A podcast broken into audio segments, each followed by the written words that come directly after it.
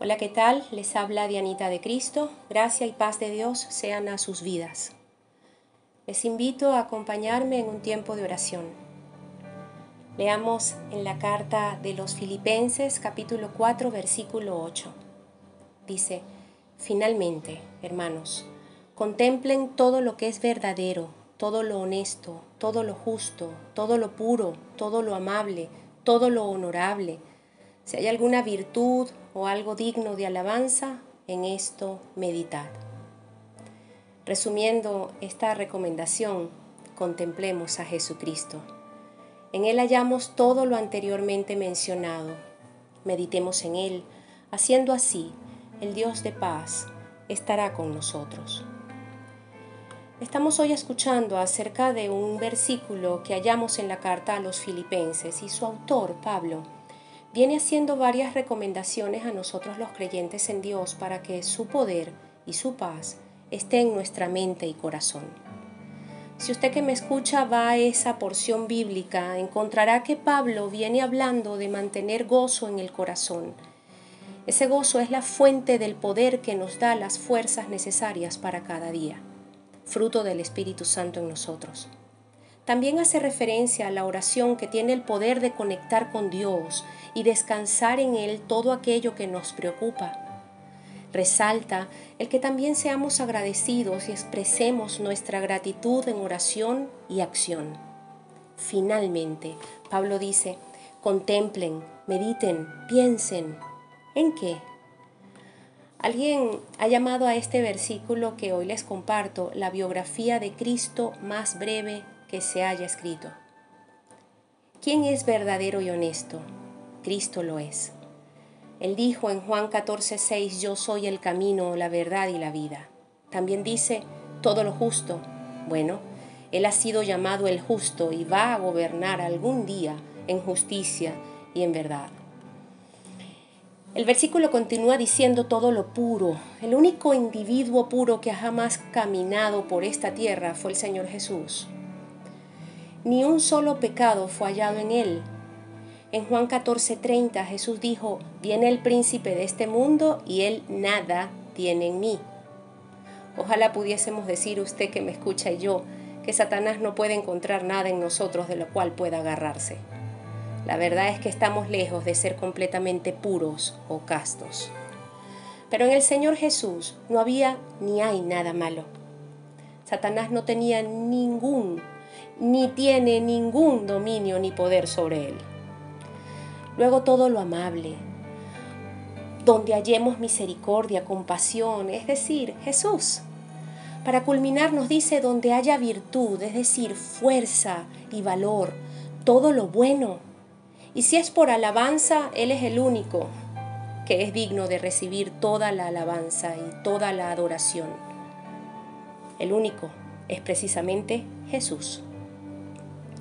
Tal vez usted que me escucha me dirá, bueno Diana, no puedo pasarme todo el rato pensando en Jesús. Hmm.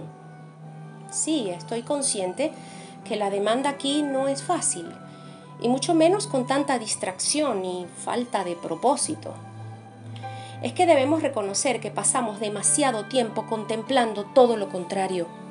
Sin ir muy lejos, la televisión, las redes sociales, las series en Netflix, Amazon Prime, Disney o HBO YouTube, Spotify y pare usted de contar.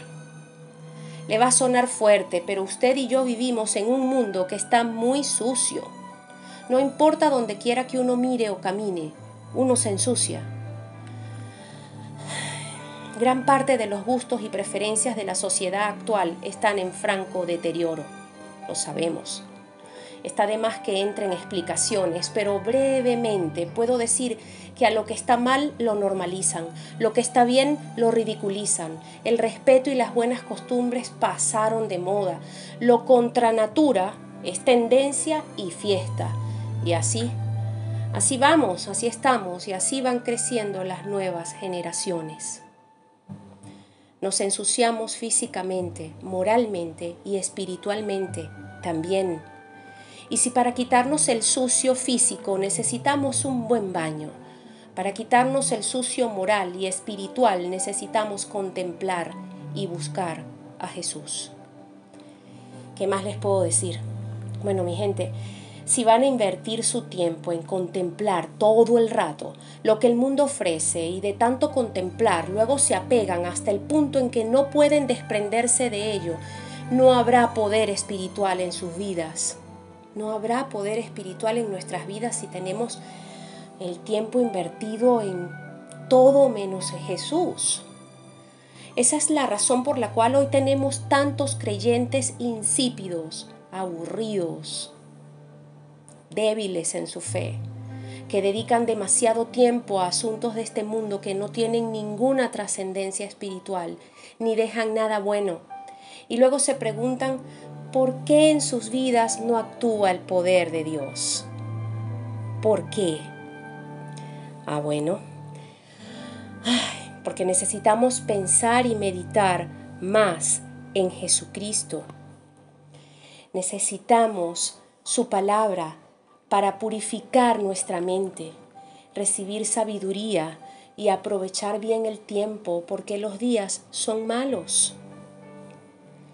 Es tiempo de tomar decisiones trascendentales que le den a las nuevas generaciones valores y principios que solo los hallaremos en Jesucristo. La esperanza de una vida verdaderamente dichosa solo la encontraremos en Él. Oremos. Padre nuestro que estás en los cielos, líbranos de la vergüenza de llegar a estar ante tu presencia y haber ignorado tu palabra durante nuestras vidas aquí en la tierra. En tu palabra encontramos toda la información que necesitamos y lamentablemente muchas veces la obviamos. Perdónanos. Bendito Dios, uno de los problemas de los hijos hoy es que no escuchan a sus padres. El problema de nosotros los hijos de Dios es que no te escuchamos a ti, Padre Celestial. Hoy hacemos propósito de contemplar a Jesucristo cada día más, invertir tiempo de calidad en su presencia y buscar conocerle más y más Ayúdanos a buscar lo verdadero, honesto, puro, justo, bueno y digno de alabanza. Ayúdanos a contemplar a Jesucristo y vivir con agrado a tus ojos. Con gozo, en oración, con agradecimiento y contemplando tu presencia siempre. Así queremos vivir y que vivan nuestros hijos. Oramos en el nombre de Jesucristo dando gracias. Amén y amén.